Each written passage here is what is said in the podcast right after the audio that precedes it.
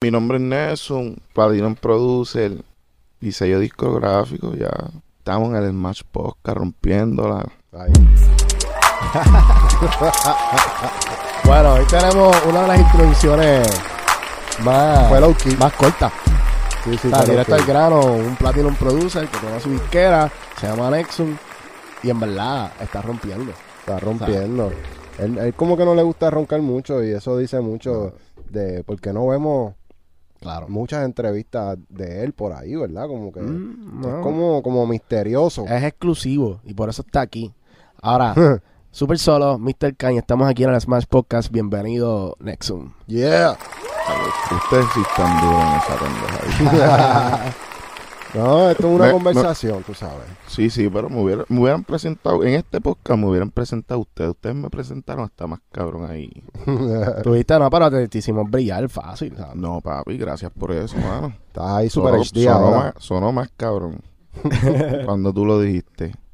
Muy duro. Gracias por eso, papi. Bueno, Nexum, un multi-platinum producer. Eso, eso es como que, o sea, tú tienes algo bien cabrón de grande encima de ti que tú cargas con orgullo. ¿Cómo tú empezaste en la industria de la música? Un pana mío llegó de Boston diciéndome que quería cantar. Había quien lo grabara y yo me puse a inventar, disque a producirlo. Y tenías un programa o él mismo te dijo, ah, baja este Conseguí- programa. Exactamente, conseguimos a alguien que me presentó el Fruity Loops y desde ahí en ese entonces empezó a ser mi amigo y grabábamos en Zonal en ese entonces un programa que se llama Cakewalk, Sí, Cakewalk. sí, en ese entonces. Ya ahora pues, pasé a más tiempito después al, al Pro Tool y esas cositas para meterle más, más serio ahora. Y, o sea, que tu primer programa fue Cakewalk. Y después brincaste a. Fruity. Y después Fruity, exacto. Porque para ese tiempo Fruity no, no podías grabar todavía, o sí se podía grabar. Sí, voces. Fruity siempre ha sido un programa que se pueden hacer ambas cosas, pero como que yo nunca he dominado el Fruity para grabar. Mejor, Mm. ha sido más, ha sido para mí mucho más friendly para hacer pistas. Ok, ok. Ya. Y sentías que Fruity tenía como que un, un sonido diferente en la- cuando grababas voces ahí.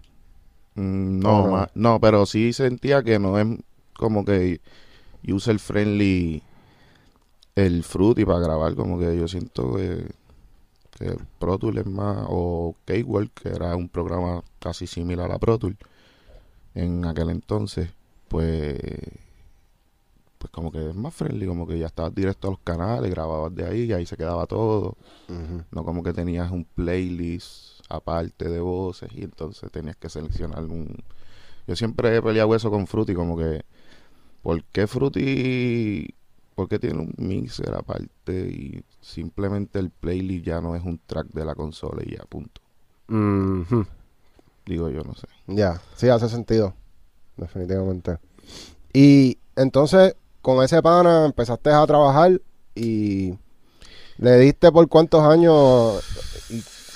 Sí, hacho, estábamos bien chamaquitos, yo tenía como 16 años.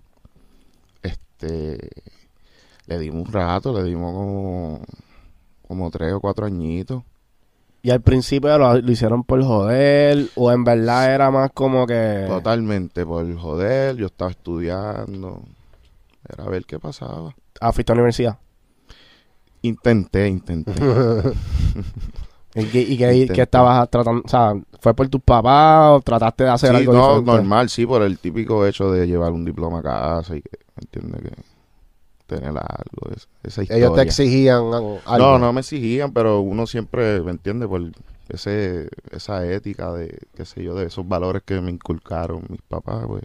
Yo quería tener algo para que ellos dijeran, ah, coño, el nene por lo menos Sí. estudió. Tú sabes que yo me he dado cuenta de, de esto, ese, ese, es como, yo sentí, yo siento que es algo ya cultural mundial. O sea, como que, Totalmente. Como que a uno lo, cuando pequeño, lo están como creando o criando de una manera para como que ser de lo que hay, o sea, como que lo que, lo que tienes que ser, porque ah, no, tienes que ser ingeniero, abogado, arquitecto. Como que cuando tú te estabas criando, eso era algo que tú tuviste en tu mente, como que tenías Sí. que ser algo de, de esas Sí, cosas. sí, totalmente, porque el reggaetón no era un no era un género total ahora como ahora. No había un negocio de industria como ahora. tú No, o sea, no había disquera metiendo chavos como ahora. O sea, era algo que, que, que, pues, y los códigos también eran secretos, no es como ahora que hay tanta información en todos lados, ¿saben? Los que sabían, sabían del negocio y lo manejaban esas personas. Y se te hizo difícil aprender, como que por eso mismo que acabas de decir que todo el mundo estaba bien cerrado a dar los códigos. Bueno, en aquel entonces pues era diferente porque, como te dije, no estaba la información tan accesible, pero sí, eh, es un proceso. Yo pienso que se me hizo más difícil aprender a, a, a conocerme y a trabajar conmigo mismo que aprender del negocio. Creo que el negocio es más sencillo que, que la, autoeducación de, de, de todo, de actitudes, de, de, de- pensamiento. Hay muchas cosas que hay que trabajar con uno. Digo, por lo menos en, el- en aquel caso mío. Yo, yo tuve que trabajar mucho más con, con actitudes mías y con, y con abrir mi mente. Y era un tipo, o sea, mm, era un tipo trancado. Como Sí, así, bueno. como que no, no, como que no te deja, no fluías en el estudio tan no- fácil. exacto, no me dejaba llevar. Mm. No me dejaba llevar. Era un tipo que no me dejaba llevar. Esa es la palabra. Y, y hubo un momento que te hizo darte cuenta, porque hay veces que uno no se da cuenta, ¿verdad? Sí, sí. ¿En sí, qué sí. momento fue que tú te diste cuenta y dijiste, coño, tengo que cambiar esto? Tacho, papi, cuando vi a todo el mundo, toda mi cepa haciendo ese dinero y yo estaba en el tech. Hmm. Y ahí cuando entonces yo, ah, papi, ¿qué pasa? Pero ¿qué, qué estaban haciendo, haciendo ellos diferente a, a lo que tú estabas haciendo? Papi, actitudes, este, trabajando, estaban trabajando y teniéndolas y dejándose llevar. y yo me estaba dejando llevar. Yo quería hacerlo como yo quería hacerlo. Y así no es. ¿Tú tuviste un mentor en ese momento o, o intento de alguien tratar de ayudarte en esa Sí, parte? no, totalmente. Siempre, de- bueno, desde el 2013, sí, yo he tenido mi mentor siempre, que es el señor Raymond Ayala, Dari Yankee. Ese brother me ha ayudado un montón. Él ha transformado mi persona y la señora Yolanda Saavedra, que está aquí a mi lado, han transformado a este tipo Ok. y lo han hecho un profesional. ¿Qué tú sientes que eran esas, pues esas como que debilidades? Yo diría como que, que, que tú caías y no podías progresar. Mm. No sabía, sa- no sabía trabajar en equipo, quería hacerlo todo solo. Y eso, eh, se te hizo difícil como que delegar. Súper. Súper. y eso era porque tú tenías algo en tu mente que tú decías, no, yo quiero que suene así y más nadie va a poder lograrlo. No, yo pienso más bien que maybe era algún tipo de, de ego de que lo quería hacer yo y punto. Quería que si era mío, tenía que hacerlo yo, porque si era mío. Mm. Y, y no. Como que no No es estabas la abierto a colaborar, no estabas no en estaba, esa. no estaba abierto a colaborar, no estaba abierto como que tampoco simplemente a tener un equipo como que no pensaba que, que no, no entendía cómo era la vuelta en el estudio cuando llegué a la, a la verdadera liga Mm. No entendía cómo era la vuelta en el estudio, ¿me entiendes? No entendía el negocio, no entendía por qué se metía aquel, por qué el otro y el otro. Y entonces, yeah, entonces, ¿por qué yo estoy aquí? Y me confundí, la, real- la realidad me confundí.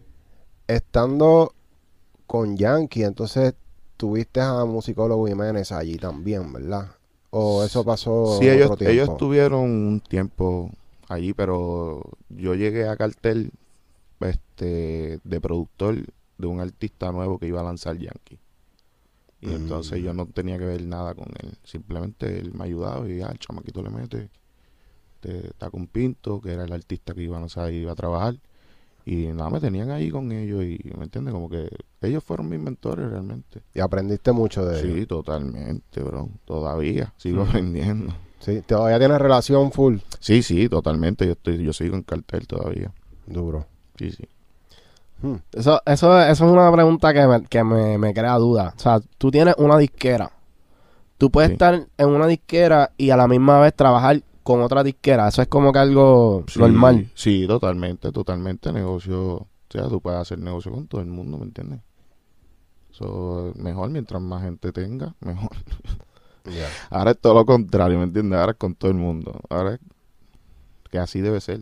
¿Tú sientes que ahora la industria se ha abierto más a, a la colaboración? Sí, ¿no? Y, y es, es lo que debe pasar y, este, como te digo, ahora los major labels están interesados grandemente en el reggaetón, so, es un, está, está cool el negocio. Ya. Y tú sientes que el reggaetón, porque, o sea, seguimos diciendo también reggaetón y, ahora- y ahora mismo como que, o sea, todos los chamaquitos están haciendo otro tipo de música ya, como que está, ahora hay como que pop, está el trap, está, hay diferentes waves ahora mismo en Puerto Rico.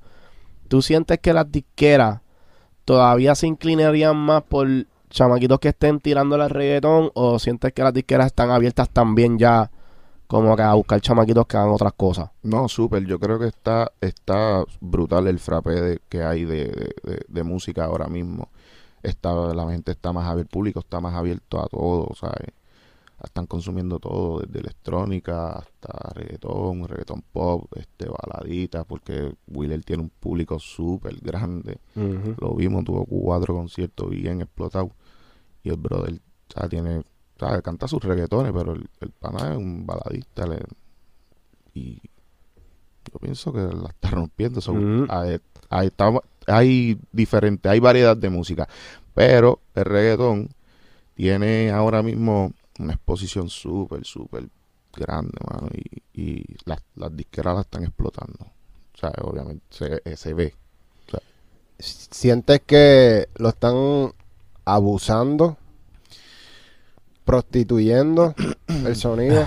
Mm, no, no, yo siento que cada quien tiene su color y, y eso es lo bello de todo esto ahora, que todo el mundo tiene un pedacito del pastel y puedes hacer dinero sin, o sea, ya no es como antes, con lo que estaban hablando ahorita, de que solamente un grupo de personas manejan el negocio, ahora tú desde cualquier esquina, pues, desde tu casa, Puedes Ujú. producir tu música, distribuirla, pu, pu, pu, y hacer tus cositas, ¿me entiendes? Ya. Obviamente, siempre un major label te va a llevar a un nivel donde es más el, el, el, pues, como te- el, el negocio, el business, pero si te gusta hacerlo independiente desde tu casa, también lo puedes hacer. ¿Tú te consideras independiente en términos de, o sea, como que la industria? ¿Eres un record label independiente? Mm, no, no, porque utilizamos major label para trabajar cosas y en verdad, en verdad, nadie, a fin de cuentas, nadie es independiente, pero todo, todo el que esté en la liga, nadie es independiente. Que eso es algo que... que Todo el yo- mundo tiene partnerships. Sí, exacto, partnerships. Exacto. Exacto, Por eso todo que- el mundo lleva su, música a algún lado. Sí, que como que de, de alguna manera, en algún momento, no importa, o sea, como que el tipo de persona que tú seas, cuando tú eres artista y llegas a las grandes ligas, vas a tener que afiliarte a una, un mayor label. Es bien probable que ya cuando tú estés generando de tu música, tú estés haciendo negocio, aunque seas un artista independiente, tus canciones tienen algún negocio con alguna disquera. Sea cual sea, Sony, Warner, Universal, la que sea. Y siguen por ahí para abajo. ¿Y qué significa entonces un artista independiente? Como que un artista independiente es el que no... Hoy, hoy en día yo pienso que le dicen, le dicen así porque cuando recuperen el negocio que hicieron de sus canciones van a empezar a cobrar de ese catálogo. Y eso es un artista independiente. Pero la realidad hay alguna disquera que, que tiene ese catálogo porque por eso es que pueden salir en Instagram, en Merceditas y... Si, si un artista saca su tema por DistroKid, ¿se- ¿sería un artista independiente? Yo pienso que sí. Ese, ese es el verdadero artista independiente, el que va al Tuncoal y el que va al, al DistroKid. Pero ese va a tener ciertas limitaciones en algún punto de su carrera. Sí, que va- puede hacerlo hasta un punto y de ahí para adelante ya entonces tiene que buscar más para arriba. Sí, a menos que tenga, a menos que, que haga, a menos que sea un Danny Ocean y, ¿me entiendes? Y tenga ese palote de una, de que, Que ese- eso es un problema también porque llega un punto donde tú no, tú no puedes traquear toda la música que está saliendo por otros países y vas a tener que buscar un mayor label que lo haga. llevando ese tema a un major label. Para que te lo administren. Exacto. So, entonces, ¿de qué está? Eh, ¿Eres independiente o, o- Hasta que llega, ¿sabes? Sí, empiezas independiente, ¿verdad? Y por eso se puede decir. Sí, sí, sí.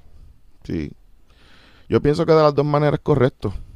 Si en este momento que el negocio está tan saturado, tampoco no es una mala idea darle a alguien que conoce ya el negocio tus canciones y administrárselas, que te las administren.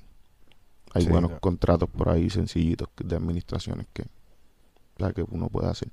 El problema de esto es que uno quiere a los chavos, tú, tú te pones a hacer canciones, no es que a aquel le dieron yo no sé qué, cuánto, y entonces ahí es que se te complica la vuelta. Pero tú dices como que, que cuando piden dinero. Sí, porque estamos hablando de un artista independiente. Ya. estamos hablando de alguien que ¿me entiende que no, no esté haciendo números. A veces piensan que, ¿sabes? como a fulanito le dieron algo, ¿entiendes? Se confunden, como estaba yo confundido que hablamos hace un par de años atrás, pues esas confusiones, pues, pues te complican la vuelta. ¿Tú piensas que, que, por ejemplo, para un productor que ya tiene canciones con chamacos por ahí, pam, pam, pam, y de momento le ofrecen un, un publishing deal, ¿tú, tú le, le aconsejarías que espere a que su catálogo esté generando dinero para firmar un deal o que se zumbe de una y que se joda? Depende de tu situación. Si todo depende de tu situación, tú necesitas el dinero. Porque hay que ver también, ¿me entiendes? Ahora, obviamente, cuídate. Observa los termos y no busca ayuda legal. Porque no, ¿sabes? Algo serio. Te van a traer un papeleo que parece de una de comprar una casa, ¿me entiendes? So, oriéntate. No firmes nada sin ayuda legal.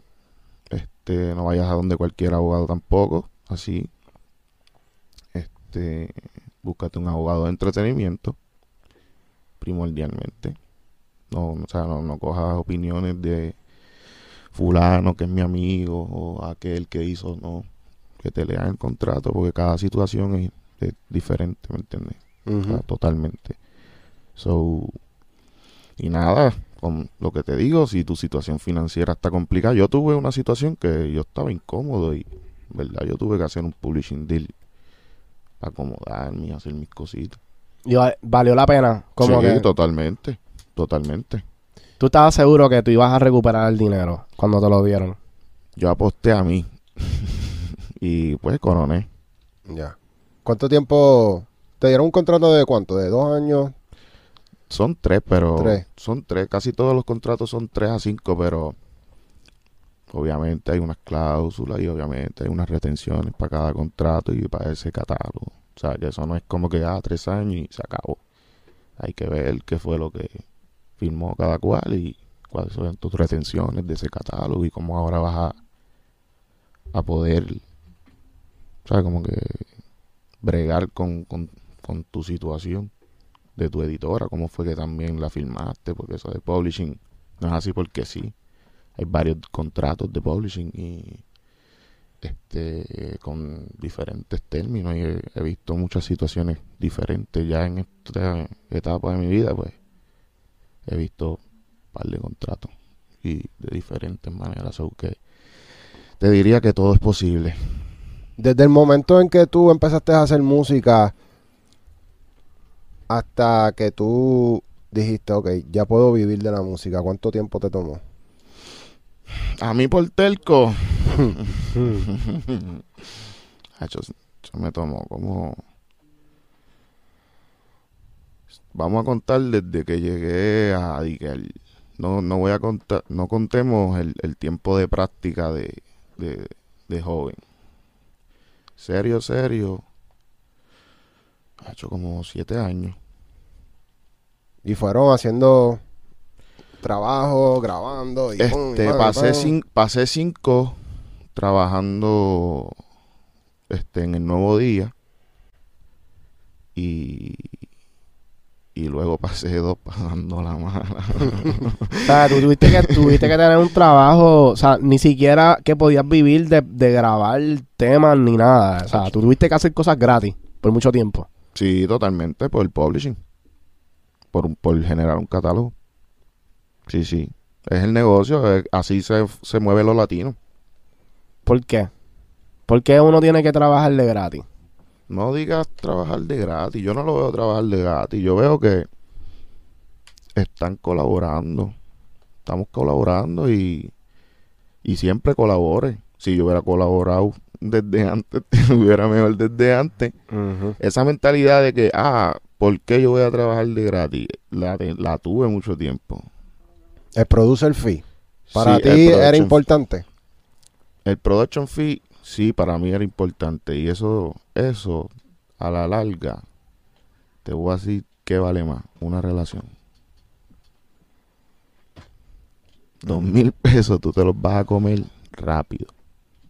Cinco mil pesos que te den, tú te los vas a comer rápido. Vale más una relación. Y esto te va hasta para un medio el label. La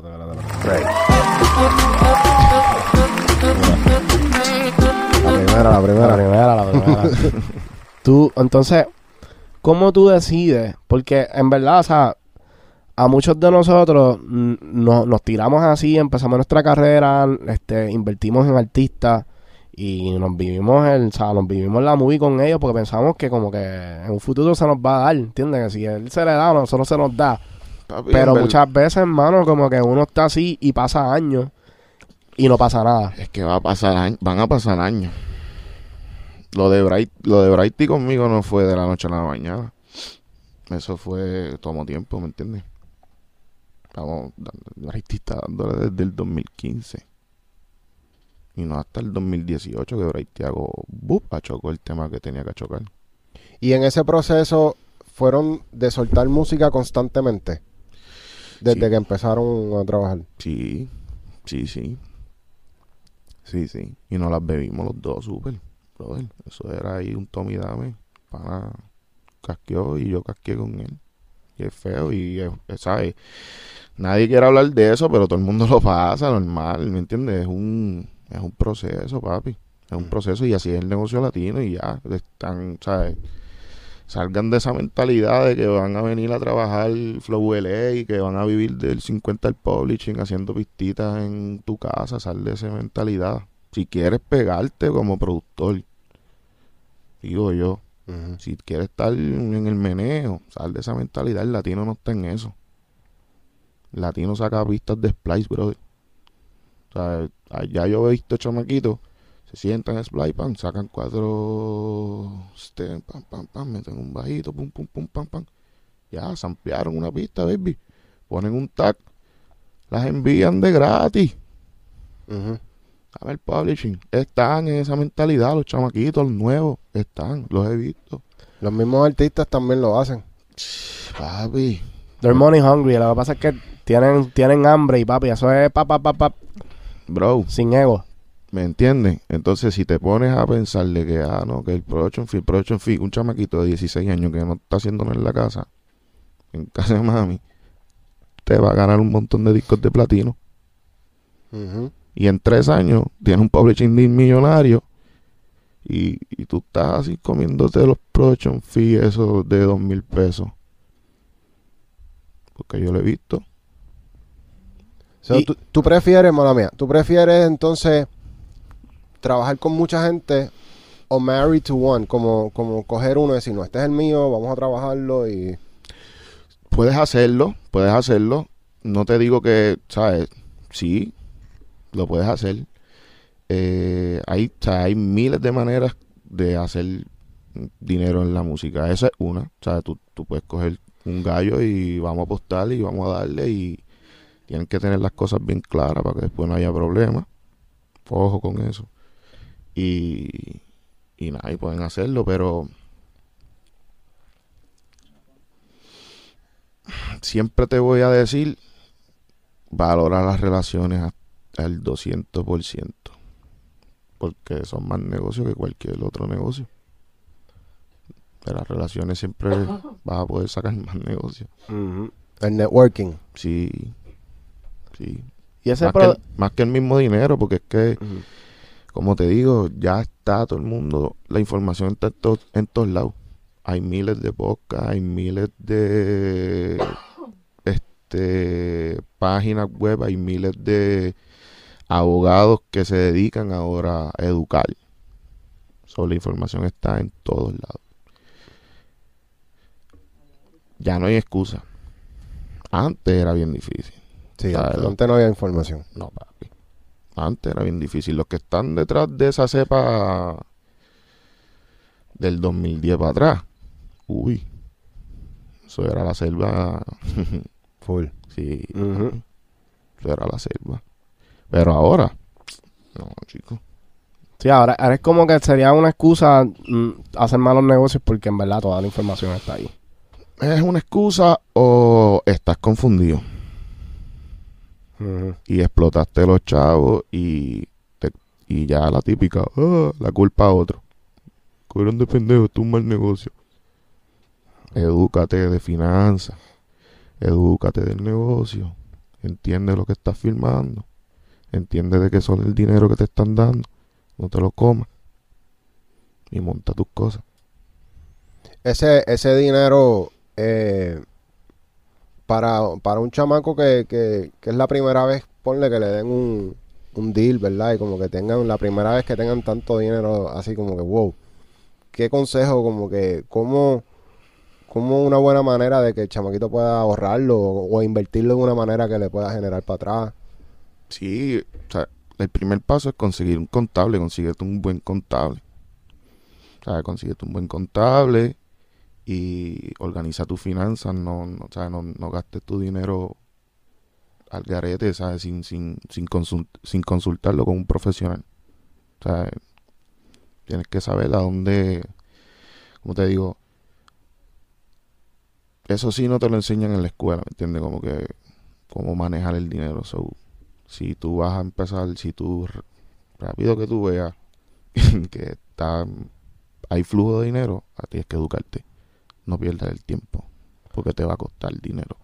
¿Tú crees que, que el sistema educativo debería como que también como que ajustarse para preparar a más, más gente como que a la vida real? Porque yo siento que el mundo ha cambiado con cojones y hoy día yo veo chamaquitos que están joseando, o sea, están joseando con su computadora, por jugando los Roblox, vendiendo mierda, los skins, haciendo intercambios, o sea, ya los chamaquitos te están enfrentando, enfrentando a todo esto.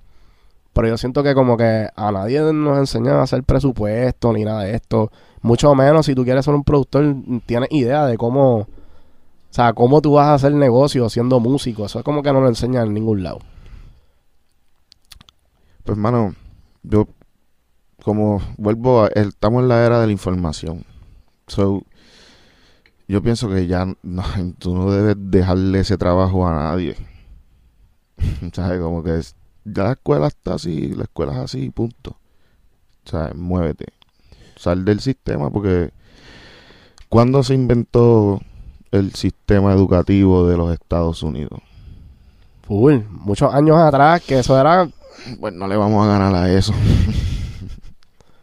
no le vamos a ganar a eso. Va, o sea, es- es- va en al- o sea, algún momento y algunas protestas y al- o sea, algún proceso conllevará arreglarlo. Pero o sea, no, sea, va a llevar tiempo. No es, no está pasando ahora.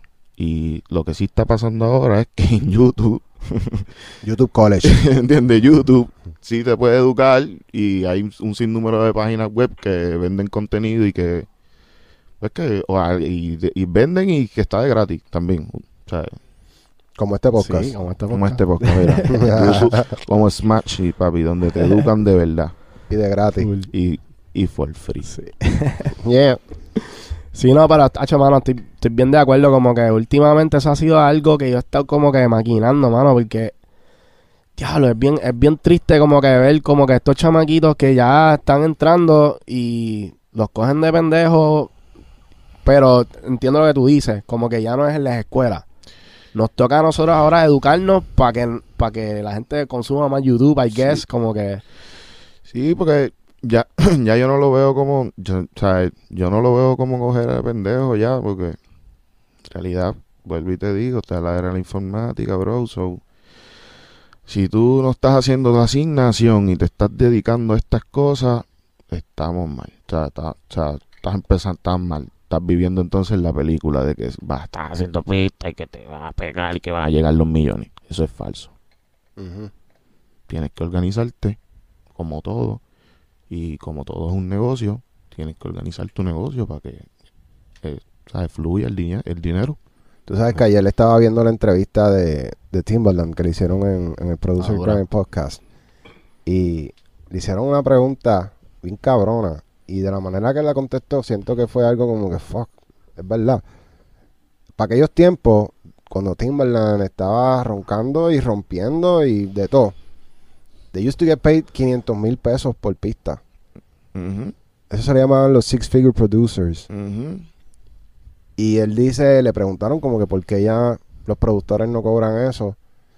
Y en verdad fue una contestación como que, porque ustedes mismos nos están dando el valor que se merecen. Fue la contestación que le dio Timberland al, al que le preguntó. ¿Qué tú crees? bueno es un productor creció y vivió que le pagaran 600 por pista. O sea a ese disco duro jamás tú le vas a poder decir no que ahora la hacen en Splice no el padre de eso no es un productor. Es un tipo que, que está ahí que robándose los chavos. Pero entonces a ese, a ese tipo vuelvo y te digo le tomó tres añitos conseguir esos 600 pero tiene unas relaciones los he visto en tres añitos más ser super producer yo he visto gente de que papi con adelantos de 50 palos que no, no millones 50 mil pesitos bro han construido unos imperios grandes super So, ¿De qué estamos hablando? ¿Me entiendes? No. Si el tipo lo logró de esa manera, obviamente la época lo permitía. Pues, Tacho, bello, Timber, Nacho, viviste una época bonita. Pero hoy el día la tecnología, mira, ahora mismo hay algo que se llama este inteligencia artificial y está trabajando mucho en el área de- del arte. Y es que tú le hablas a esa aplicación y ella empieza a dibujar o a, o a sincronizar todo lo que hay en el internet, imágenes que hay en el internet según lo que tú estás escribiéndole y te hace un arte random con lo que tú le estás pidiendo. ¿Cuánto tiempo tú crees que vaya para, a pasar para inventarse eso para, en el que analice ritmo? Sí. Yo creo que esa es una de las cosas que él habló también de eso, de lo de la inteligencia arti- artificial en, en la entrevista. Sí, Eh, de, ley ahí. Sí, yo, yo pienso que eso está ahí al lado. O sea, ya, lo, ya existe de alguna manera, porque están como que los core progression creators, ¿sabes? Estos, este, estas aplicaciones, los plugins que te crean ya los acordes, que tú no tienes ni que hacer nada. Tú tocas una nota y te crea todos los acordes. Pero, pero básicamente él lo dijo como que está bien, el AI para hacer pista existe y, y se va a quedar con el canto, pero tú tienes que feed de information a ese AI para que haga la pista que tú quieres. No, claro, eso So, va a pasar Siempre tiempo. vas a mantener esa, ese lo que tú quieres dentro de esa música. No, no, no, claro. Y, y yo pienso que todavía no es el momento de la inteligencia artifi- artificial. Lo que quis- quise llevar con esto es que, bro, no estamos en la era de Timberland. Al tipo, a la disquera que tú le digas que tú quieres 600 mil por una pista, te van a vetar de por vida de todos lados. Te lo puedo asegurar. Pero, pero tú no crees que también tiene que ver, porque, oye, mira, yo escucho muchas pistas por ahí y son tan fácil de recrear y, muchas de ellas suenan iguales. O sea, literalmente... Y muchas U- de ellas son, u- son cosas que recrearon de YouTube. por eso como que... No, porque lo que pasa es que las pistas en YouTube, como se están hechas como base, para tu poder como que escribir, se la haga fácil, tienen espacio. Que obviamente otra cosa es que los artistas deci- decidan como que soltar la sencilla sin meterle mucha instrumentación, pero yo siento que en la manera que se hace pista hoy día es más fácil replicar y que cualquier chamaquito de 13 años de su casa Claro, que claro. tiene una laptop lo pueda hacer Claro, claro. versus las pistas de antes que tenían como que, por ejemplo, una melodía, pues ya tenía un brass section acompañando esa melodía, los cortes con batería, que todos los instrumentos como que iban ahí. Eso pienso que obviamente lo hacía como que un poco más difícil de, de replicar. A lo mejor por eso es que... No, claro, claro. Sí, ahora un poco, la música es un poco más sencilla, claro, claro. Pero, pues, bro, este, vuelvo y te digo, mano, el cambio de era, o sea, yo digo que a fin de cuentas es un negocio y tú quieres vivir de esto, entonces si no, si no fluye, que es lo volvemos, lo que hablamos al principio, si te tranca y quieres hacerlo de tu manera, pues, pues no vas a ver un milloncito que tú quieres milloncito, si tú quieres milloncito, tiene que fluir. Porque es bello el arte, ¿sabes? Si tú quieres hacer arte, pues normal, se respeta, haga arte. Hágala porque es bella, ¿me entiendes? Eso hay que hacerla. Y si dentro de ese arte se escapa un, un super hit, pues, be- pues bello. Pero obviamente, si estás en el negocio y quieres estar en el... Si tú quieres, bro, hay para hacer un para tener un número uno hay que hacer tanta música o sea tú sabes toda la música que la gente que está número uno hace música con cojones o sea hay- con cojones Por ejemplo, Dari Yankee más o menos cu- cuántos temas hace al mes. Marín Yankee hace canciones todos los días Hmm. todos los días Más de uno. cuando sí cuando está si está en la vibra y está el- para trabajar está todo el día en el estudio si lo dejan pero D.Y. bro D.Y. está full Porque él es un verdadero fiebre. Él es un verdadero fiebre. O sea, todos los días, de luna a viernes, hay canciones. Punto. Vamos a multiplicar. Chacho, pues. ¿Por cuántos años? Papi, son- el, ti- el tipo tiene sobre 200, 300 referencias anu- anuales. Ese disparate así. Claro. El tipo tiene que tener más de mil canciones en su catálogo. Sí, sí, Hace totalmente. tiempo. Sí, hace tiempo. Sí. Diablo. Y siempre hace un sinnúmero de canciones para escoger. Es un Y de, de todos esos temas, ¿qué por ciento tú dices que son palos? Como que de- del por El ciento. palo rate. Ajá, el palo, palo rate. Ah, no, normal. Eso es los que él sabe. Él, él es el que sabe qué momento. Yo digo que con lo esto yo he aprendido que no hay música mala, solamente o mal proyectada o, o mal interpretada o mal producida. Porque yo he visto canciones, bro, que han corrido de estudio en estudio, de, de vocalista en vocalista y de momento, adiós, fulano terminó con ese tema. Fue un hijo de puta. Ah, mira, se pegó. Y ya te había escuchado el tema. Y el tema estaba fulano, mengano eh, grabándolo, ¿me entiendes? Como que... So, y he visto cosas que... Damon, dame un ejemplo. Yo no sé por qué tengo un, tengo un presentimiento que el tema que hablo yo, Anthony, de que, que era de Braitía originalmente, pero lo cantó Ah, Anuel. ah, exacto, ese, ese es uno también. Y tú, uno. cuando tú lo escuchaste en, en la voz de Braiteado, ¿tú pensaste que iba a ser un palo como fue? Porque ese tema es bastante como... Tiene una melodía que es como que tú no te imaginas que va a ser un palo. Pues hermano, sí, yo, yo, ni, no la, yo no la vi. O sea, la real yo no la vi, yo lo veía como si, ah, eso es uno de los más de los intriticoros que tenemos por ahí. Yo, yo asumo que por eso Bray también como que así, dale cool, como que... Sí, porque Rómpala. ella quiere beber. O sea, para mí es tan sencillo, ¿no? Ajá, pero la interpretación correcta, boom, un mega hit. Wow.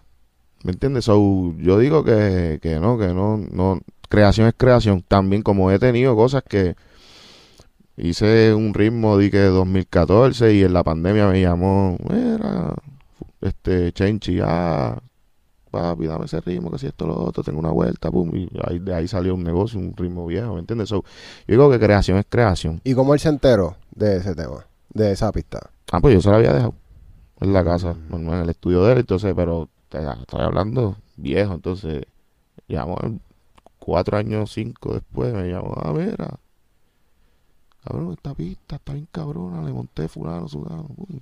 Eso suele pasar, ¿verdad? Que hay, hay temas y pistas que salen cuatro o cinco años después. Sí, sí, yo digo que creación es creación, guarda las cosas, sí. Ay, no hay música mala, es que o hay, o hay algo, o está pasando que no está en la producción correcta, hay que cambiarle el arreglo, o no está la interpretación correcta. Hay que cambiar al artista y ya. O a veces estamos adelantados, que eso, eso ha pasado un montón. También, también, no es el, el timing, no es el tiempo de ese tema. Eso pasa también. Lo he visto.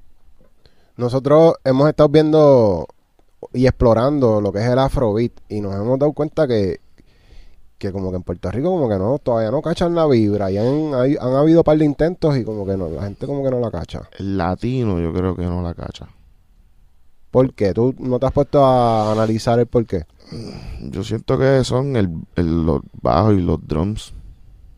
Por la clave. Lo sientes muy tropicaleo. Siento que que nunca te va a permitir SPL, Sound Pressure Levels. Entonces, la frecuencia, no sé, como que no te... Y el, el color de música también, no te per- los drums no son en la cara. Exacto. Sí, sí que nosotros los puertorriqueños y los dominicanos, Los los, latinos. latinos en general, como que nos gusta eh, on your face, como que el- como el si fuera pum, pum. electrónica, Sí, pero reggaetón. sí. ¿Entiendes? Los drums tienen que estar en la cara. Sí, esos drones somos como que más finitos y más como que Sí. escondiditos. Sí, y eso el latino yo siento que no, todavía no lo he entendido. No, o no es el momento o no, no le han cachado el- la vibra. Porque mundialmente es algo que, que el afro está rompiendo. Bro, sí, tiene artistas súper grandes. El Burna Boy es uno que a mí me encanta y el pana la está rompiendo. Pero feo, tú lo ves que en Israel, unos conciertos masivos bien anormales, que en este, en Nigeria, dice, diablo, ¿y este tipo quién es? Londres? ¿Quién es este tipo? Hmm, Y una bestia y lo que canta es, es afro, papi. Muy cabrón. Sí. A mí me encanta también. Y que tener un flow, yo pienso que es que tiene un color de voz que mm, todo el mundo que lo escucha, hasta hablando, tú lo escuchas y ya tú dices, espérate, wow, llama la Sí, atención sí, sí. porque tiene un registro súper amplio. Sí, sí. No, y se escucha cabrón. El pana tiene, como que es vibroso, es una vibra, ¿me entiendes? Digo, yo en verdad no sé, a veces no entiendo mucho de lo que él dice, pero... Sí, no, bueno. Porque ese, papi, ese, ese inglés como mata o así. es una mezcla como jamaiquino, Sí, sí, ¿verdad? sí, El- sí. Yo no papi, sí, sí, sí, sí. My English not too good. Pero también, ¿tú no crees que... Es que, ok, yo escucho los afrobeat usualmente en español y, y en verdad a mí no me... No, no los cacho porque o suenan que están imitando una canción de allá. Como que suena como si hubieran... Como si literalmente hubieran calqueado una canción de allá. Sí. O lo hacen bien mal. Como que no suena ni afrobeat. Como que no sé si ese puede ser el problema también. Yo pienso que, exacto, lo que di, lo que, lo que estaban hablando de- del color de, de, los de, la de la instrumentación, ¿me entiendes? Como que el, el color de la música como que no te permite eso, la mezcla no es tan satura, como que lo- es más musical. Ujú. Y al latino le gusta el, el, el alboroto, la realidad del alboroto. El bumboneo. Sí, papi. Eso es como también lo de la salsa, porque la salsa murió, no murió, no voy a decir que murió, perdón. No, no. Pero me refiero que como que mucha gente la dejó de consumir porque se le gustaba más la salsa original que tenía Que ese bumboneaba, bajo, un bumboneo cabrón. Ya, Como ya. que eso también Puede ser, puede ser. Yo pienso que no puedo, digo, yo no soy un experto en salsa, que no me vaya a buscar un bochinche, pero yo, yo no soy músico. Pero yo pienso, y, ¿sabes? No viví tampoco la época, pero viendo de lejito y estudiando más o menos lo que, lo que pude percibir con la salsa es que, mano, dejaron de colaborar. Y en cierto aspecto yo pienso que también el género tiene que tener cuidado con eso. Como que en algún punto solo discos de un artista cansa. O sea, como que a veces la gente, la gente le gusta lo dinámico. Hay- hay- acuérdate que la gente no sabe qué, qué está pasando detrás del negocio o, qué, qué bochinche haya. O sea, la gente quiere un tema con fulano y sutano porque le gustan los dos y punto. So, a veces esas colaboraciones no se pueden dar por X o Y razón. Y eso debería dejar de ser un problema, mano, en la industria, porque pienso que la salsa cansó un poco, porque cuando los, los caballotes ya, ya no están, pues, que, ¿sabes? Lo- lo- no había con quién colaborar y los demás no colaboraron tampoco, entonces se quedó pequeña la cosa. Sí. Eso es real. Y eso, eso es algo que hizo que el, el género de reggaetón creciera tanto, fueron las colaboraciones y como el- los comienzos fueron muchas colaboraciones Sí, también. Sí, papi. No, y, y sí, súper. Y este tenemos, papi, la carrera de Bad Bunny fue con colaboraciones, ¿me entiendes? Hay un inicio, digo, ahora, obviamente no se le está quitando el tipo, gracias a Dios hay un Bad Bunny. Yes, sí, yes. papi, ese pana ha puesto esto en el ojo del mundo ahora mismo. Y le abrió las puertas al resto de los productores Sí. que quieren hacer música diferente también. Súper, súper, sí, ha traído, papi, ha, ha- traído más negocios, o sea, la- todas las disqueras están apostando a ver si hay otros Bad Bunny. ¿Entiendes? So, bendiciones para todo el mundo y hay, hay, hay trabajo para todo el mundo.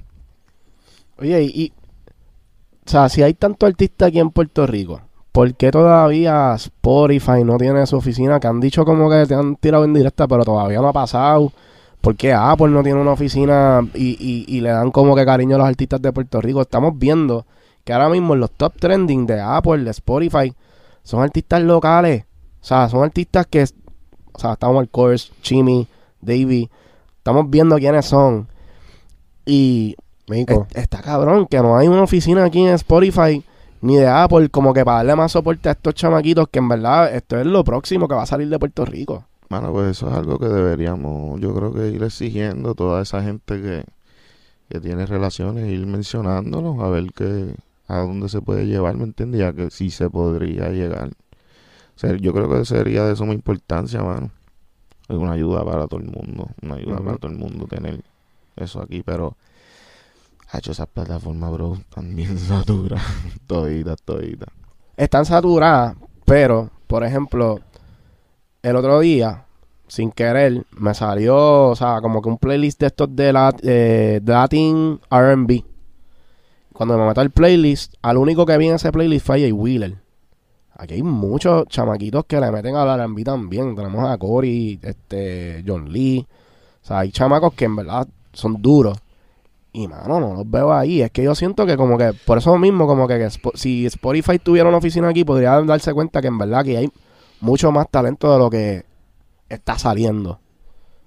Sí, y también ahí volvemos a lo, a lo de a lo de antes, este que quién tiene tus canciones y ¿me entiendes? Y eso todo es un Las disqueras, tú dices como que, ¿quién Sí. mantiene tu, tu sí, que- sí, porque obviamente y también volvemos al volumen de canciones, a lo que hablé del volumen de canciones, o sea, hay muchas canciones, hay muchas canciones y quién tiene tus canciones porque ya esto no es como antes, ¿sabes? Como que todo el mundo entra porque porque eso es un- una plataforma de poner música y la canción está cogiendo de hablamos también de las limitaciones del DistroKid y el Tuncoal, pues por ahí van. Y sientes que con hacer música es suficiente o hay que hacer otras cosas aparte No. de la música. Tiene muchas. Ahí habíamos hablado ya también de alguna, papi. Hay que educarse. Hay que educarse y hay que conseguir un equipo de trabajo. No podemos hacer las cosas solos. Yo soy vivo ejemplo. Hmm. Solo no se puede, no llegamos a ningún lado. Eso de One Man Army, eso no existe. Eso es falso. Tiene que tener un equipo de, de personas. El éxito es basado en un grupo de personas caminando hacia un mismo norte, con unos mismos ideales en comunes. Si no, no hay éxito, papi. Esa es la clave, el equipo de trabajo. Sí, equipo de trabajo. Vamos a dársela. Te motivó, te motivó ahora sí. para que suelte, para que suelte. Este, definitivamente un equipo de trabajo es como que lo, para mí es de, de lo más importante que uno tiene que tener porque llega un punto donde si tú no das ese, ese paso a tratar de como que, ¿entiendes? Como que hacer esos partnerships que necesitas, te va a llegar un punto que te vas a volver loco también, como que tú llegaste a ese punto donde te estaba afectando como que la salud mental. Eh, pienso que este negocio es un poco, o sea, como es más mental, o sea, tu, tu esfuerzo es totalmente mental, o sea, tú no, tú no trabajas tanto físicamente, pues te vas a cargar, siempre tienes, acho, te vas a cargar. Son muchas cosas las que vas a tener que aprender. son muchas las cosas por las que vas a tener que pues, pasar porque to- eh, toda vida es in- cada experiencia es individual y, y todo tiene o sea, diferentes circunstancias, todos tenemos diferentes circunstancias y no sabemos por cada cual por lo que esté pasando. So, cada caso es diferente, pero lo de papi, volvemos. Un buen equipo de trabajo te lleva a donde y organización y fluir, bro. No, no te tranques, no te limites a que las cosas tienen que ser a tu manera. No te cierres y tampoco, y todo a su tiempo, no te cierres a que necesitas un major label, ¿me entiendes? O no te, a que me tiene que firmar fulano, o engano, que quiero estar, no, bro. Haz tu corillo, haz tu equipo. Así siempre el, el que, ese grupito que uno empieza o ese corillito de cero es el que es, ¿me entiendes? Siempre hay uno que otro pues, que estaba mal ubicado y se va sacando del camino, pero. Mm. ese corillito al principio ese es el que es y de eso sigan haciendo los negocios pipa abajo, ¿me entiendes? Porque el- el- más que un nombre tú lo que necesitas es gente puesta para ti. ¿sabes? Al principio tú lo más que necesitas, digo, y siempre, tú lo que necesitas es gente puesta para ti porque de, de nada te vale que te firmen en un major label si no tienes la prioridad, ¿me entiendes? Que, ¿qué vas a hacer? No vas a tener los presupuestos, no vas, te vas a comer los mocos, ah, pero firmado ya. Es un struggle, es un struggle para, para tratar de lograrlo.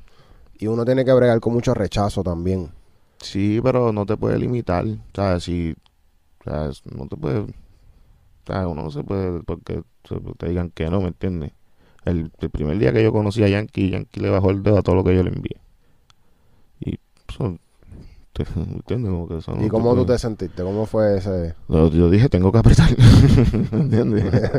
Hay que apretar porque es una oportunidad y como porque la voy a perder. Él te dio feedback, como que te dijo, ah, no me gustó por esto, no me gustó por Ah, esto. sí, sí, normal. Bajó el dedo. No, mala por esto, mala por otro, mala por... No recuerdo exactamente, porque fueron un par de pistas y... ¿Qué año más o menos fue eso? 2013. Más o menos, sí, como a finales, finales del 2013. Usualmente el problema era sound selection, mezcla o... El problema era que estaba empezando y llevé un par de maquetitas locas, normal.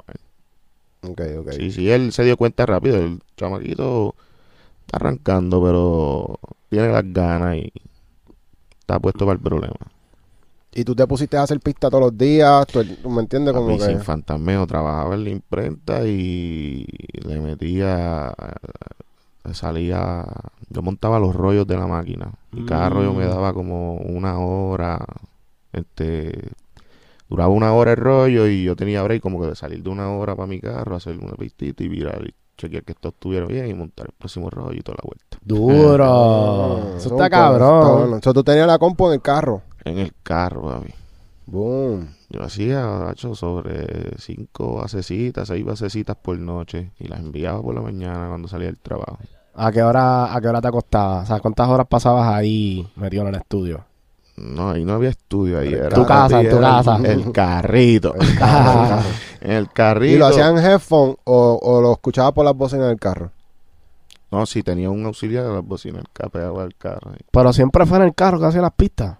No, no, no, hasta que llegué a donde... Después tuve un invento con un brother que todavía trabajo con él y hicimos un estudio en la Pepín Cesteno y ahí montamos un rancho y es ahí donde me consigue Pinto en el 2013. Teníamos un estudiocito en la Pepín. Cuartito ahí, humilde, ¿me entiendes? Pero ahí empezamos. Y darle. conociste rápido, de- o sea, ¿en qué momento fue que conociste a, a, a Braiteado después de que estabas haciendo pistas? No, yo llegué en el 2013 a, a Yankee y como en el 2014 Brighty llega a... No, como 2015 Brighty llega a Cartel. Ah, Ya. o sea, ustedes se conocieron en el cartel. Sí, eh, eh, sí, de hecho, D-Way fue el que como que, papi, esta es tu break de salir. Jún- Júntate con el gallo. Mm, qué duro. O sea, él te dio la oportunidad de desarrollar a, a Braiteado. en Sí, totalmente, momento. estamos de cero.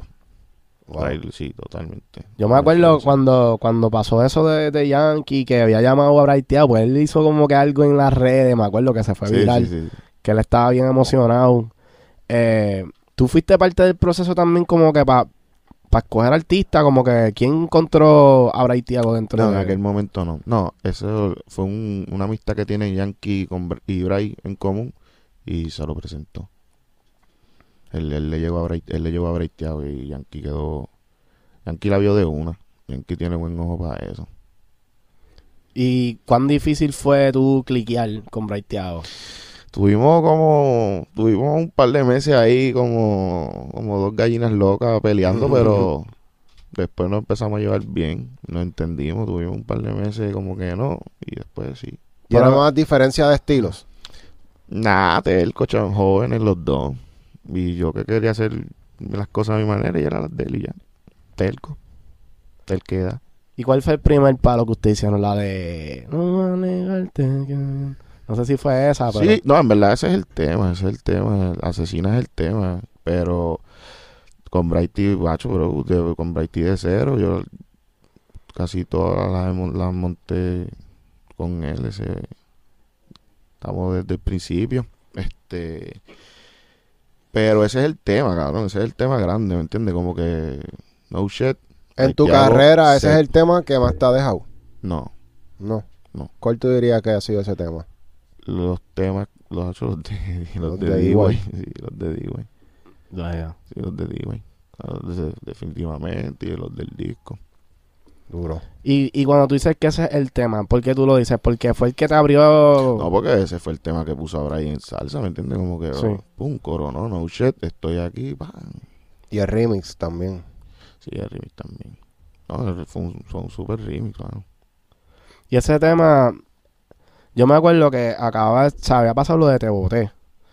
Y entonces como que de momento había una moda que fue lo de, pues, el Sí, dancehall, sí, que, que era como con, ¿cómo tú, cómo fue ese proceso? Porque, o sea, yo me acuerdo que fue una moda y de momento todo el mundo se montó en esa ola. Tú la viste, porque ese tema para mí fue de los rápidos que salió después de Te Boté que pegó. Sí, yo, no, yo no la vi, yo no la vi. Totalmente yo no la vi. Yo- para mí estaba haciendo otro tema más allí y nada, yo no la vi, yo no la vi. Para mí yo, yo, yo sí pensé lo, lo que tú acabas de decir, como que hecho con ese te boté un yayo. Eso era un monstruo, ¿me entiendes? Estaba, Ajá. el- estaba, o sea, no era que estaba te boté, estaba el Rimi de boté, Sí. ¿entiendes? O sea, ya había un dinosaurio bien grande. Y fue orgánico, ese move. Como El que no fue nada ni... No el fue... de asesina. Ajá. Sí, bro. Totalmente. ¿Y cómo se fue viral? Eso, eso, bueno, eso trabajo yo entiendo que Glad y Duars. So, obviamente tuvo, tenía un buen, buenas personas detrás. ¿Fue un tema que, que se hizo y lo sacaron rápido o ya lo tenían guardado? No, fue hacho. Bray, Bray en ese momento era un, eh, digo, todavía, es un, él es un tipo de vibra. Él graba un tema y de momento, él puede tener un plan, pero si él sintió que, es ese. Y sale. Y así fue. Eso fue una idea que dar el vino con ella, maquetear. Y papi se montó y cuando salió, ya diablo. Hmm. Se bombado. ¿Y, y cómo, cómo fue esa, esa impresión como cuando se dieron cuenta como que diablo, el tema está bien pegado? Bueno, este, por lo menos para mí, no sé cómo haya sido para Bray, viste, obviamente para Bray súper bien, porque Bray la ha hecho papi, para ti la rompió súper con ese tema. Ahí, como te digo, ese es el tema.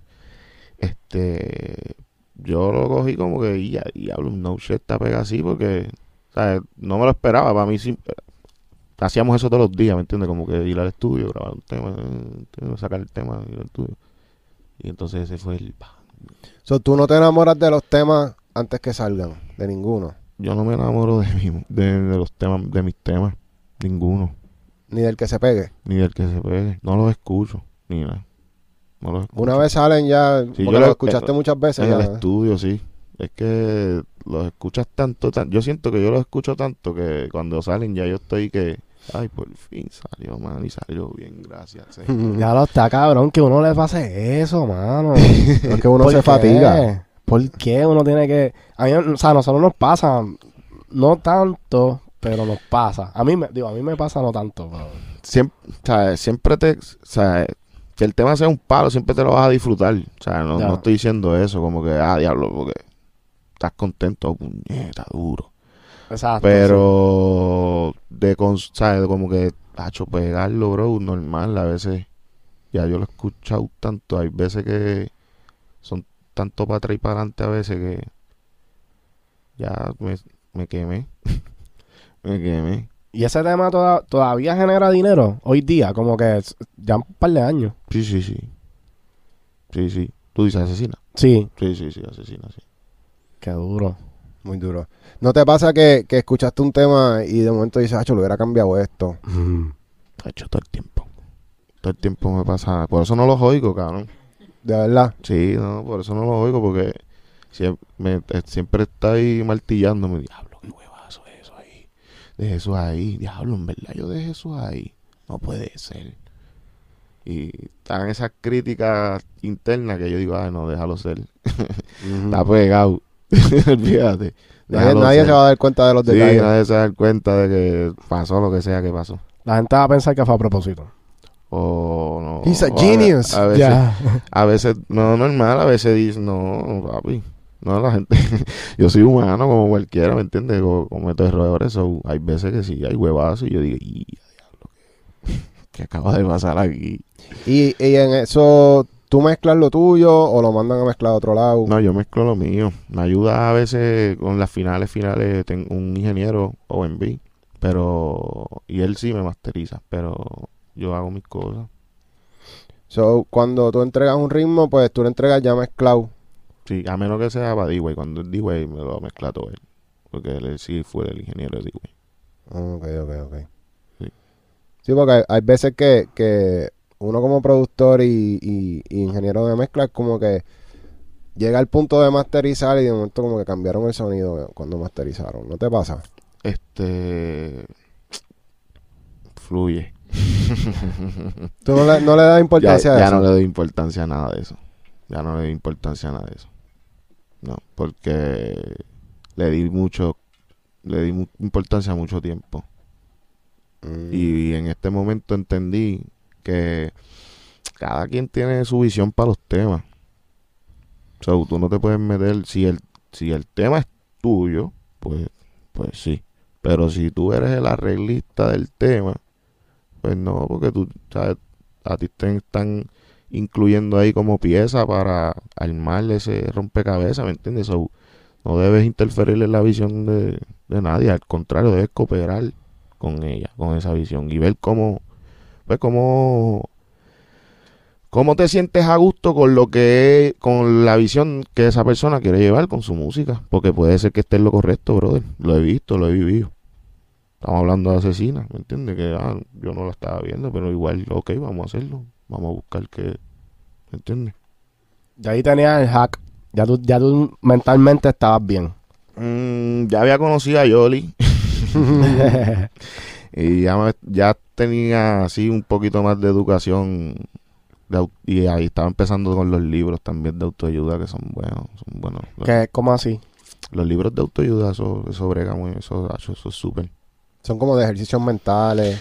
Eh, bueno, no y o, o información financiera lo que sea este mira está Robert Kiyosaki que tiene un una serie de libros por montones del cuadrante del flujo del dinero padre rico padre pobre este How to Invest este está la Biblia que es el Think and Grow Rich de Napoleon Hill. Este qué más hay por ahí este Vende o Vende de Gran Cardón. Estos son como, o sea, estoy como obviamente entendiendo como que los, los tipos de libros que, que están mencionando y, y todos suenan como, pues como modelos de cómo, cómo piensa la gente que tiene mucho dinero, cosas, empre- empresarios sí. empresarios. Sí, son libros, son libros de este para mindset empresarial y educación financiera. Y tú le metes también a las criptomonedas y eso. Mano, pues estuve un tiempo chisteando con eso y me dio un par de pelas ahí con numeritos en rojo. Hoy, hoy, Sí. hoy hubo un, bajón también. Ya, me perdí un montón también, pero qué carajo. Sí, pues no, pues salte de eso. Hmm. Salte No sirve. No, bueno, deja, deja algo en lo que tú entiendas, haz tus verdaderos research. Sí, es, es como todo, si en verdad le vas a dedicar tiempo, pues hazlo. Pero si lo vas a hacer que para darle el palo, no lo hagas porque es que no, manín, te va. No puedes dejar, las cosas no se pueden dejar a la suerte. So, todo lo que vayas a hacer es para dedicarle tiempo. Si le vas a dedicar tiempo a las Cristo, pues métele. Pero si no, no. Que eso es, eso es algo que la gente tiene bien erróneo porque yo, yo lo, yo te entiendo full. Porque a mí como chamaquito, de momento yo veía como que, ya, este cabrón está bien fuerte, hay que meterle al gym. Entonces uno empieza a ir al gym, no se pone fuerte, pero uno no se da cuenta que el cabrón que va al gym, no va al gym una vez al día, va dos veces. Se mete un montón de mierdas al cuerpo, bla, bla, y por eso es que está cangri. no y- Entonces, de momento uno ve el que tiene chavos haciendo criptomonedas. No es que el chamaco hace criptomonedas on the side, es que el cabrón le mete todos los días. Lo mismo que pasa en la música. Que es algo que uno tiene como que entender que, de, o sea, como lo de the grass ain't greener on the other side. Porque a veces uno empieza a buscar para otro lado y en verdad, Ujú. tú vas a hacer dinero con lo que a ti te guste y le metas. Sí, bro, disciplina y, y esfuerzo porque en- en- y tiempo y dedicación. Porque es que... Pero a todo, a lo que sea.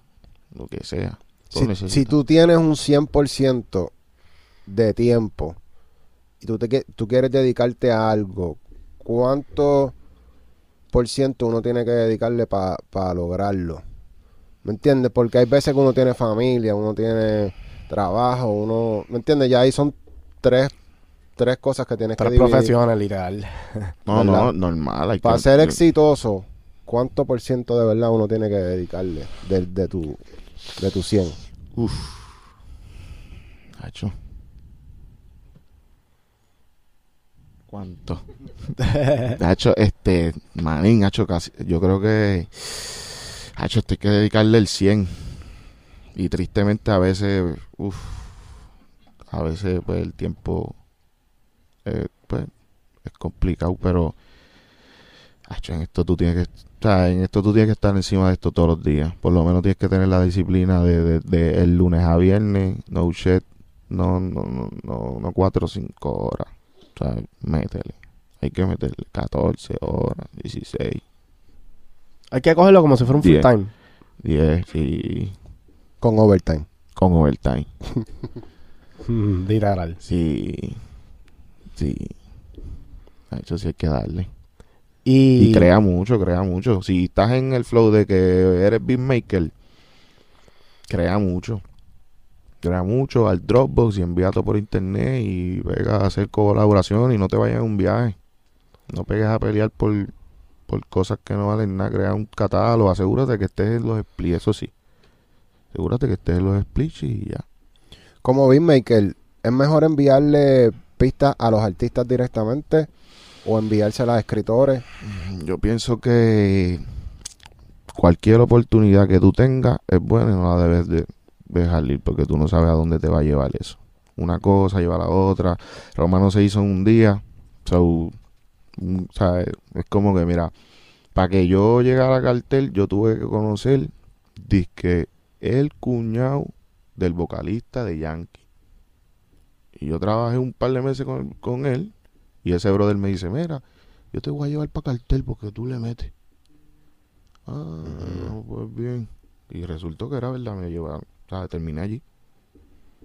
O sea, tú no sabes, no he aprendido, o sea, no, no subestimes nada.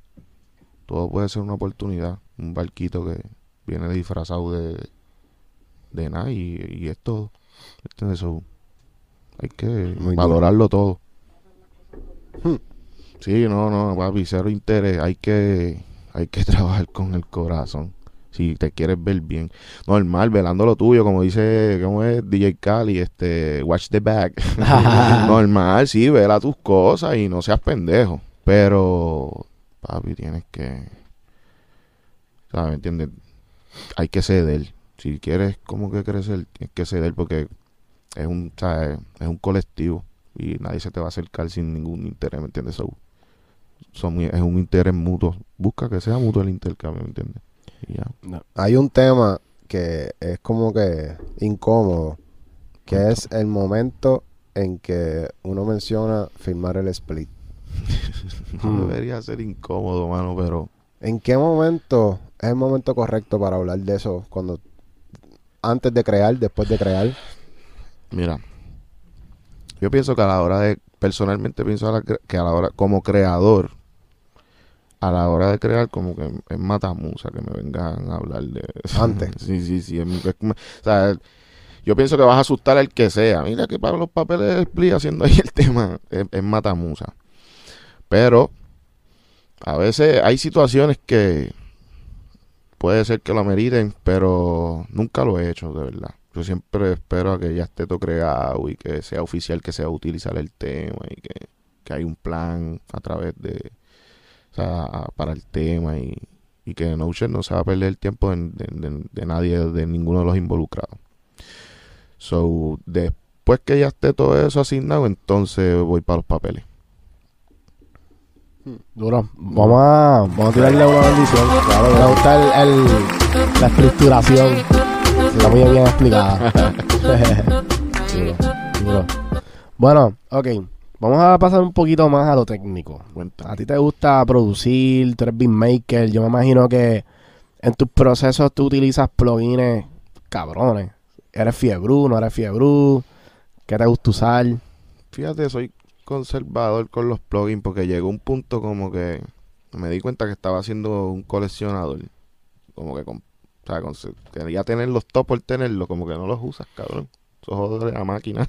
Ajá. Este, so, yo pienso que, Hacho, busca cuáles son los que tú le sacas el color y lo llevan a donde, don- a donde tú quieres llevarlo. Y, y eh, bu- eh, siempre usa referencias para qué es lo que te gusta y cómo tú quieres que suene.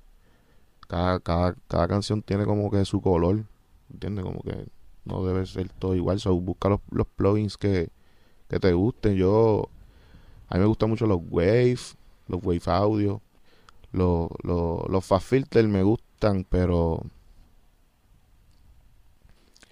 no pato, porque siento que son como estridentes, la ecualización es como estridente, no sé. ¿Cómo así? ¿Cómo, cómo que se...? No entendí. Estridente. Sí, como que suena como que no sé, como que como en la tosa, como como si te pones para controlar están cool, pero como que para subir frecuencia no me gustan. Ah, ok. So, los fast filters los prefieres para arreglar el sonido como una herramienta Sí, de como- arreglar, como de un- quitar Como un frecuencia. corrector de frecuencia, exacto. Sí, y pero para añadir color es mejor usar otro tipo de EQ. Me gustan otros, sí, me gusta más. Me gustan más los de. Los API y me gustan más los mismos Wave, el, el Q10, este. El R6S, que ese, ese es con cuidado, porque ese, ese yo siento que hasta procesa bien cabrón ah, y sube frecuencia que yo digo, hay armónicos que, que hay otros ecualizadores que no, es bien agresivo, como que ese ecualizador es bien agresivo. Tú lo subes y se siente un montón el cambio, como que. Está cool. ¿Qué más? Este. Tú eres cli- eh, soft clipper. ¿Te gustan los soft clippers? Nada, yo soy creyente de que no hay, eso no existe. Eso no, No. existe. ¿El cómo así? El, el, los clipping, eso es, eso es digital, eso después que no esté cu- después que no esté cuadrado ahí, que no se, que se sienta que está cancelando, eso va para arriba, un nene. Eso es dale para arriba. Yo he visto un par de gente que los códigos son bien sencillos y que sube el volumen hasta donde se puede y se fue. O sea, Hasta como que- donde no distorsiona. hasta donde no hay distorsión, exacto. O sea, como que. Y gente pro. O sea, como que. Gente dura de que. Súbela ahí. ¿Hay, hay algún tipo de monitor? Porque usualmente, lo, lo- por lo menos aquí, la, la, que, la que tiene detrás tuyo, que son la- las Yamaha, que básicamente son los monitores que son en un precio que la mayoría de la Sí. gente los puede tener. Es, un, es una buena referencia para poder sacar algo profesional. Claro que sí, claro que sí. Ah, Bro, Skrill se ganó un Grammy con un KRK y Looney ha mezclado, en- eh, digo, ahora no, pero muchas de todos sus palos eran KRK y Looney una eminencia mezclando. Mm. Sea, él tiene el verdadero sonido de reggaeton y son KRK, brother, de esas viejas. Más, usaban las viejas esas que... Yo pienso que es maña, más que, que... Después que tú conozcas las bocinas y el cuarto, tú llegas al sonido donde tú quieras, obviamente. Ya cuando tú tienes un- unos monitores un poquito más, pues que son más caros y esto, no es que te van a asegurar una buena mezcla, pero sí va, maybe tienes algunas cositas que te van más a ayudarte, como el, la imagen más, estéreo, hay, o hay monitores que la imagen es más estéreo y los beatmakers lo usan todo estéreo, so se escucha más, o sea, puedes escuchar más detalles de todo. So, Y en, la, y en, la, en cuanto a las frecuencias que, que te reproduce la bocina, en los monitores más caros tú te das cuenta de, de más cosas, de más detalles de frecuencia. Sí, claro, porque la imagen, el- como te digo, el estéreo imaging, en, en algunos monitores o sea, tienen un estéreo imaging más amplio y pues sí, hay más detalles. Y obviamente cubren otras frecuencias y a lo mejor el, el buffer está de 8 de otra calidad, de otro material que... Porque hay veces que, que uno un cambio de medio decibel en unas bocinas no se escucha, pero de momento si tienes una bocina más cara, un cambio de medio decibel lo vas a escuchar. sí, claro. No, y, y, y, em, y de verdad, un cambio de medio decibel, o sea, a lo mejor para un oído nosotros no es tanto, pero sí hay un leve cambio de energía porque hay más corriente en esa en eso que está subiendo. So, hay, o sea, lo se va a sentir. Hay veces que también no, no, no son como que esos detallitos a veces yo son, son como que bien válidos, ¿me entiendes? Dependiendo de donde tú lo, lo- o sea, todo depende del caso, pero medio decibel, papi, hay veces que medio decibel arreglan cosas. Mm. O sea, como que uno no sabe. Este, ¿qué más te puedo decir de a los plugins Alliance? La, la suscripción esa de plugin Alliance, eso está bien duro. Eso lo- nunca lo hemos usado. No. Y eso está bien caro. Los fast filters los usamos y, y los compramos, pero yo todavía como que no le cacho la vuelta a los fast filters, hermano. Fast Filter, lo- a mí me gusta el corrector líquido. Y eh, el límite, el que suena bien duro, ¿sabes? Como que eso va para arriba, papi, pero sin miedo. Eso ese límite está cabrón. El L2. Sí, ese límite está cabrón. ¿Tú prefieres ese antes que el L2 de los Waves? Sí, Sí. sí, sí, sí. Porque más todo sí suena crunchy, bien digital, moderno. El de los Waves ya suena como siempre. Si, si te digo, no sé. Para mi oído, yo siento que el, el aquel le da un hard, ¿sabes? Como que tiene, tiene armónico. El de el límite el de Fast Filter. El- Ok. el- sí, satura más los armónicos. Ok, ok, ok. ¿Y tienes gear en, en tu estudio? ¿Eres fiebre? Sí, soy- somos fiebre, somos fiebre. Tenemos un par de cositas allí. Me imagino que ustedes tienen que tener unos micrófonos ahí. Ah, Los micrófonos, los micrófonos son heredados, pero sí, sí, tenemos un par de microfonitos heavy. ¿Cuál es tu favorito?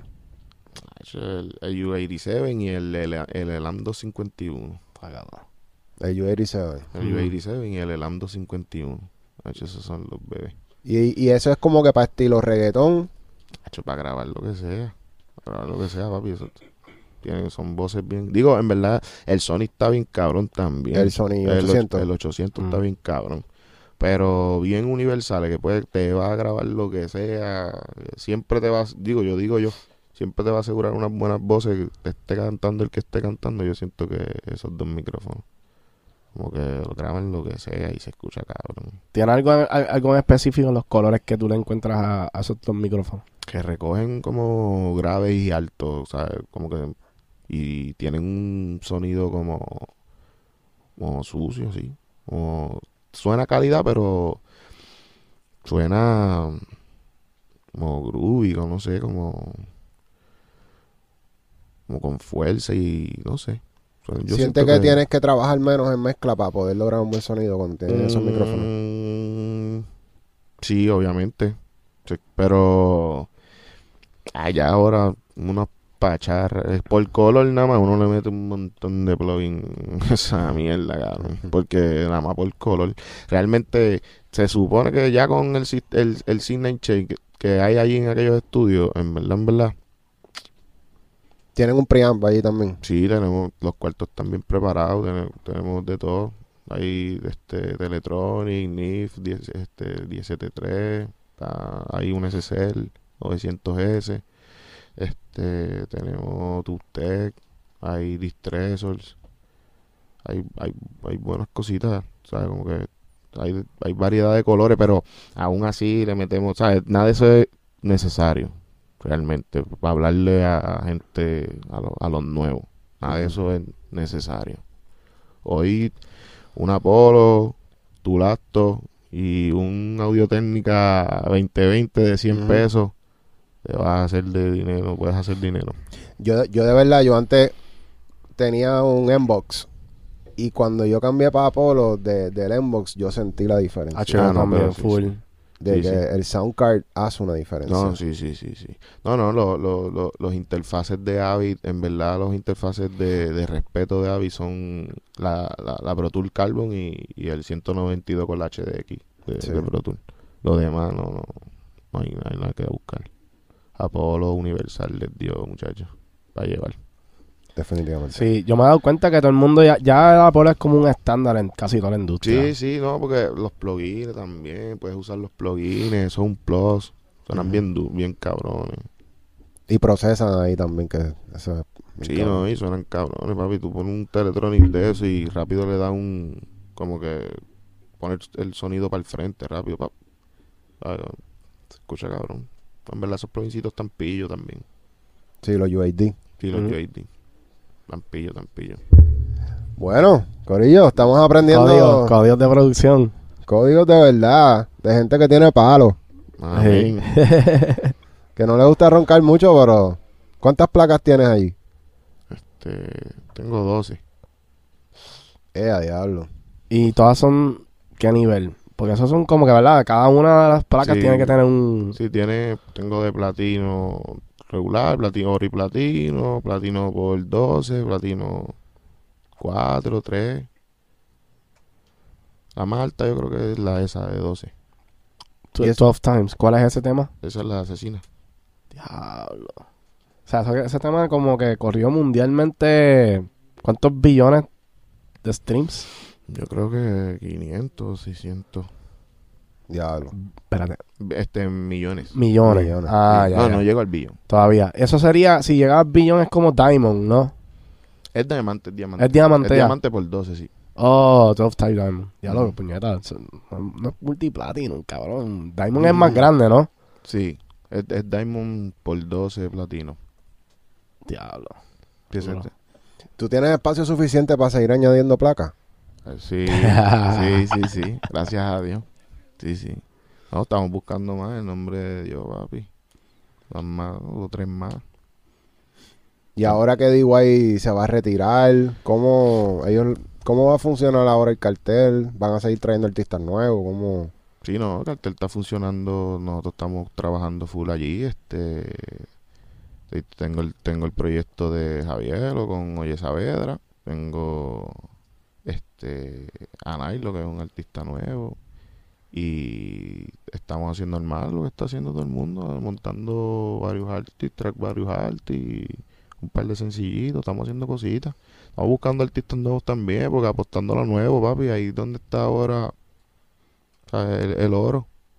Y Javier, ustedes llevan muchos años ya trabajando juntos. Eh, Totalmente. ¿cómo, ¿Cómo funciona? O sea, ¿tú eres manejador de él también? ¿O él tiene su equipo de trabajo independiente? Sí, nosotros trabajamos juntos, mi esposa y yo te- corremos la disquera y ahora se unió al equipo Empire. Ok, duro. Javier está bien pegado. Gracias, gracias a Dios, le, le está yendo bien y estamos tratando de, de ver si achocamos ese temita aquí en PBR. ¿Por qué, por qué uno siempre.? Porque eh, yo sé que Javier está bien pegado afuera de Puerto Rico. Exacto. Pero siempre está esa, esa gana de como que, Sí, puñeta, sí, queremos el- que se pegue aquí. Ese es el maldito orgullo pues, puertorriqueño. no, pero está bien, pero sí eh, se siente bien y la- ¿me entiendes? Como que nada, esa competencia sana de uno también estar en la isla. Que de- todo artista tiene, ¿me entiendes? Como que es- Mm. es normal. Todavía te pompea cuando pasa un carro al frente tuyo con la música tuya. Sí, uno se siente bien, claro que sí. Uno dice, ah, puñeta, coño.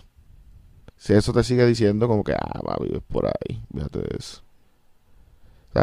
Por eso te digo que. Pues me costó tiempito, pero es. Como que. Es un proceso, bro. Y. y nada, disfrútatelo aunque no estén pasando los carros, porque yo pasé mucho tiempo sin disfrutármelo. Gózatelo aunque no estés pasando los carros con la música, porque en verdad, en verdad, a fin de cuentas, yo pienso que es, hacho, hay que cuidar mucho el, el, el no perder porque empezaste. Porque yo como que lo he perdido y como que lo retomo y eso y siento que, ah, ya lo, coño, eso no se puede perder. Lo veo. ¿Qué es lo más que te motiva de estar en la industria? Mm, mano, que soy dueño de mi tiempo y soy libre para hacer, ¿sabes? Lo que yo decida hacer. O sea, Este negocio me dio la oportunidad de, de ser libre, de, de vivir mi vida y hacer lo que me gusta y por eso me, así me ganó la vida y estoy tranquilo, ¿me entiendes? Como que es súper, ¿sabes? Esa libertad. Duro. Pero uno, o sea, como que uno, es, es- uno- es- es rico sentir que uno tiene el dueño de su tiempo y todo eso, pero a veces como que lo cabrón es que cuando tú empiezas a ser independiente llegan otro chorro de cosas que tienes que hacer, como otra- el dinero y administrar y 20 mil papeleos. No, sí, sí, sí, sí. Trabajo más. Ahora yo no dije que trabajo. Ahora trabajo más. Pero, Esclavo de tu tiempo. pero, no, pero puedo tomar decisiones que, ¿sabes? Estoy bendecido. Yo sé que no todo el mundo puede tomar, ¿sabes? Espontáneamente hacer cosas y yo las puedo hacer y, en verdad de eso se trata, como que, ¿me entiendes? Es al tener esa libertad y, y nada, y, y que, bro, el, ¿sabes? Como que, no shit, yo vengo de cero, cero, ¿me entiendes? Yo soy ese, ¿sabes? Normal, de, de la, cual- como cualquiera, ¿sabes? Escuela pública, normal. Y, y con situaciones difíciles y toda esa historia. So, este, no shit, ¿sabes? Me siento self-made en cierto, en cierto aspecto. Bien cabrón. O sea, no, no estoy donde quiero, pero sí, cabrón. Y te felicitamos por todo lo que has logrado. Bien No, cabrón. gracias, gracias. Gracias por eso. No, de hecho, yo estaba emocionado cuando la por primera vez nos dio el, el, el follow Sí, y nos coño, escribiste, hacho. No, dale, coño, sí, mala mía. Es que me, eh, tuvimos, me- se me prendió el check engine y, y tuvimos que cambiar la vuelta, pero estamos aquí. duro, duro, duro. Lo importante fue que pudimos arrancar la entrevista. Sí. Pues estaba bien nervioso al principio. Ya Hacho, después, sí. una vez empezamos, eh, te soltaste. Sí, sí, sí, es que es que empezaste por lo más difícil. Y es verdad. Y oye, no es la Y- primera vez que nos lo dicen. pasa es que, mira, hay una, hay una razón, hay una razón. No, pero en verdad está cool. Está cool, pero yo soy un trillion en eso, brother. Yo no, soy no, un pero tri- es que, mira, es importante porque es, es un momento en el que, obviamente, tú no te lo esperas, que diablo, tengo que arrancar yo esto. Como Sí, que usualmente un invitado, pues, esperas a que te sí, presenten sí. para tú calentar. Pero de esta manera también, you get vulnerable, ¿me entiendes? Tú te pones vulnerable y, y como que automáticamente vas a las defensas. So, la conversación se siente más honesta empezando así también, ¿me entiendes? So, eso ayuda mucho a que la comunidad pueda aprender más de lo que estamos hablando. Súper, súper.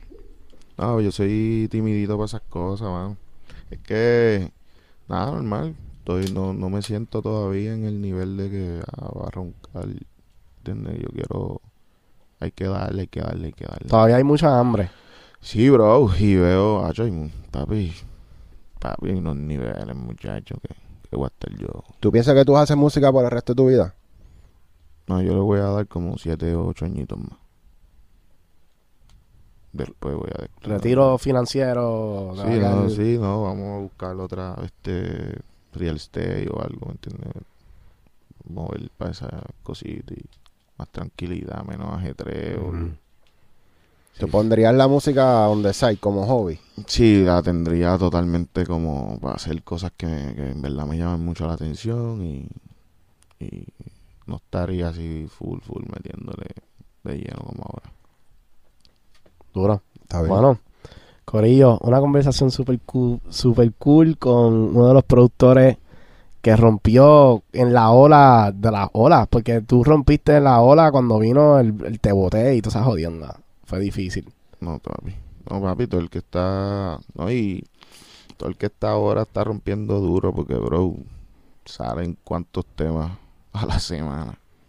Que, que, que tu canción es- tenga un par de millones de streaming es un es es súper, ¿sabes?